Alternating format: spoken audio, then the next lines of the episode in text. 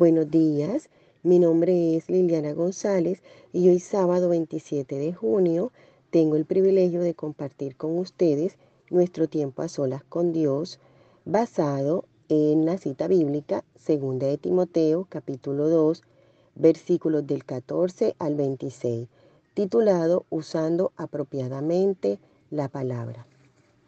Aquí el apóstol Pablo nos exhorta a ser obreros aprobados es decir, a presentarnos ante Dios como obreros para lo cual no tengamos de qué avergonzarnos usando bien la palabra de Dios. Nos insta a que evitemos esas conversaciones que Pablo llama inútiles y estériles, que en vez de ser provechosas para los oyentes, terminan confundiéndolos y desviándolos de la verdad de la revelación que Dios quiere hacer en sus vidas.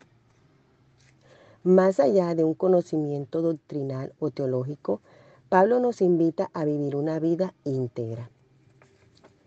En el versículo 20, el apóstol Pablo nos habla metafóricamente de que en una casa grande hay vasos de oro y plata para usos honrosos, pero también hay vasos de madera y barro para usos viles.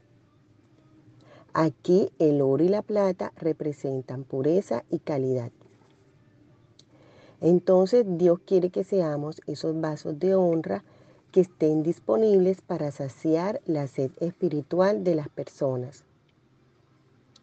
Pero entonces, ¿qué debemos hacer para hacer esos vasos de honra? Debemos limpiarnos de toda iniquidad. La iniquidad es como ese sucio que se pega al vaso. Esta obra la realiza el Espíritu Santo a través de la palabra y de nuestra disposición en obedecerla. Es necesario entonces acercarnos a la palabra con el propósito de que nuestras mentes sean abiertas y nuestras vidas puedan ser transformadas. Es por tanto que quiero invitarte a reflexionar acerca de lo siguiente. Primero, ¿cómo puedo asegurarme de que estoy haciendo una correcta interpretación de las escrituras?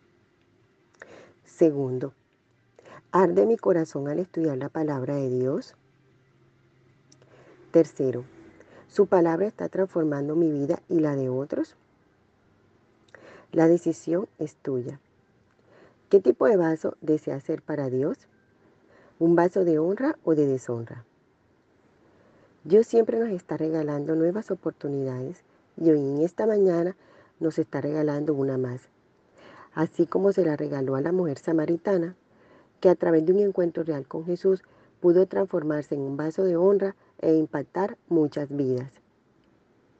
Recuerda, Jesús está a la puerta y la decisión es tuya.